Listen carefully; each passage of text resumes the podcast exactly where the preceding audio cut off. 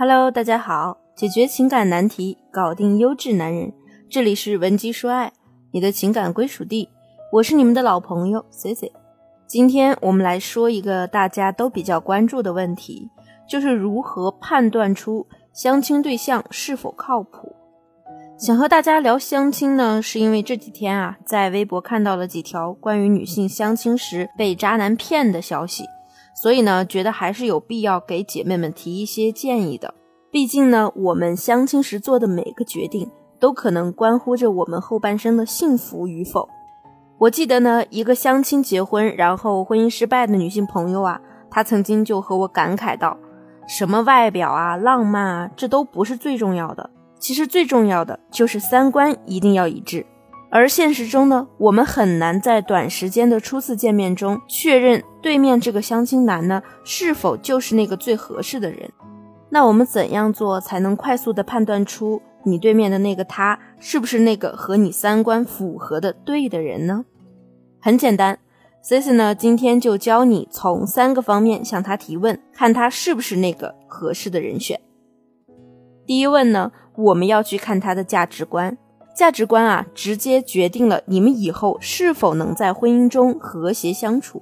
它不像是某个实质性的缺点，比如呢，你说话太直接，那你可以通过一些练习去改善自己的说话方式。但如果你确定了对一个事物的看法，那对方呢和你的意见完全相悖，就很难彼此平和的继续生活了。我打个比方，假如你非常讨厌大男子主义的男人。那你就可以试探性的对他说：“我的一个同事啊，结了婚就直接辞职了，专心在家带娃。是不是每个男人都比较希望女性回归家庭呀？”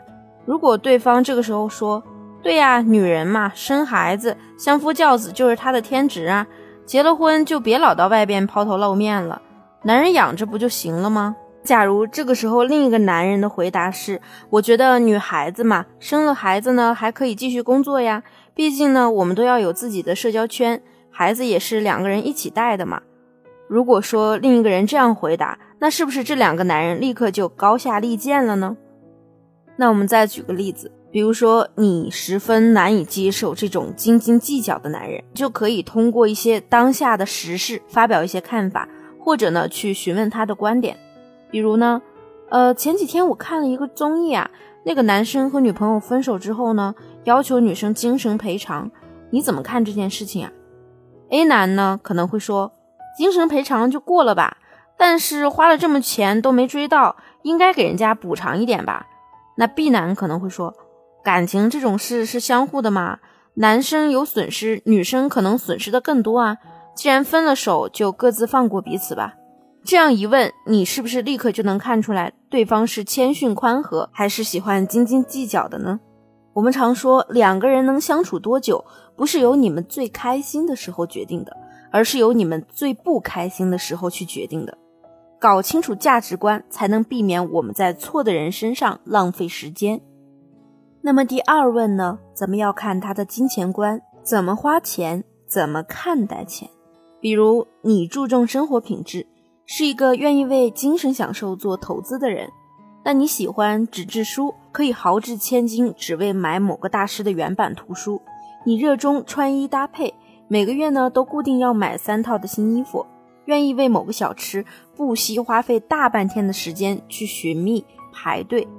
如果此时面对的这个男人呢，是个生活简朴，觉得吃饭呢只是为了填饱肚子的人，花那么多钱去买书更是无用的投资。这样的两个人搭配在一起，那日子肯定是不会好过的。那我们如果想要自然一点获取对方的金钱观念呢，该怎么做？其实呢，你就可以通过他的爱好去引出他的金钱观念。你可以这么问他：上次呢，我听说你好像喜欢看画展。我有个同事啊，最近也去看了画展，还花了半个月的工资拍下了一幅青年画家的画。你觉得他是不是太冲动了呀？那对方要是立刻反应很大的回复你，半个月工资啊，这家伙太疯狂了吧？一个爱好而已，不用这么投入。那很明显，你们以后呢，很可能会因为你愿意在精神追求方面投入资金，对方无法理解而争吵。男女之间是否能在经济问题上长久和平下去，这决定了你们是否能过下去。谈钱不一定伤感情，但钱谈不拢，未来一定伤感情。第三问呢，我们要看他的爱情观。我一直强调呢，只有一方单方面的付出，另一方安然享受，这是永远都构不成爱情的。只有两个人共同努力，彼此磨合，最终达到相融，才能构成爱情。我见过太多的姑娘，她们对人生呢和婚姻没有什么追求，更没有什么清晰的规划。你问她喜欢吗？不知道。那结婚吧。好的。这样呢，一直以来都是被别人推着走。可能多年以后，在某次争吵或是冷战后啊，幡然醒悟：难道我这辈子就这样了吗？我怎么会变成这个样子呀？美国有一个心理学博士梅洛杰伊曾经打了一个这样的比喻：二十多岁的时候，我们就像玩抢椅子，东奔西跑的玩乐；但是在某一个瞬间，音乐突然停止了，每个人都开始坐下。我不想只有我站着，所以我想嫁给我丈夫。只是因为他是那个时候离我最近的椅子，嫁给一个人不是因为他是我最喜欢的、最合适我的，而是因为他是离我最近的椅子。咱们想一想，是不是很恐怖呢？所以，我们一定要找一个对的人再谈结婚这件事。那么，怎样询问对方才能知道他的爱情观念呢？蔡康永呢曾经说过，聊天的时候，每个人都只想聊自己。你讲了自己的经历，或者对某件事的看法，然后加上你呢？你觉得呢？把这个话题丢给对方，让他也有表达的空间和权利。比如我一个朋友的老公，婚后啊，除了上交工资，都不愿意帮他做点家务了。你们男生是不是都觉得只要上交工资卡就是对婚姻负责了呀？如果对方不假思索的表示，当然不只是钱了，家是两个人的，所以大家要一起承担起维护他的义务。再说，女人每天也工作啊，这样太辛苦了。他如果这样回答，就说明他有很大几率是一个靠得住的好男人。你也可以考虑和他深入的发展一下。今天的内容你领悟了吗？听再多的方法技巧，其实都不如你去实际的应用一次。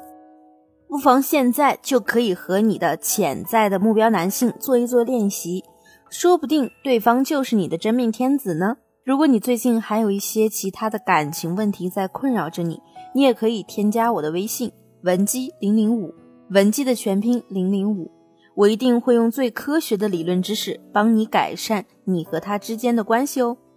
好了，今天的节目就到这里了，我们下期节目见。文姬说爱，让你的爱得偿所愿。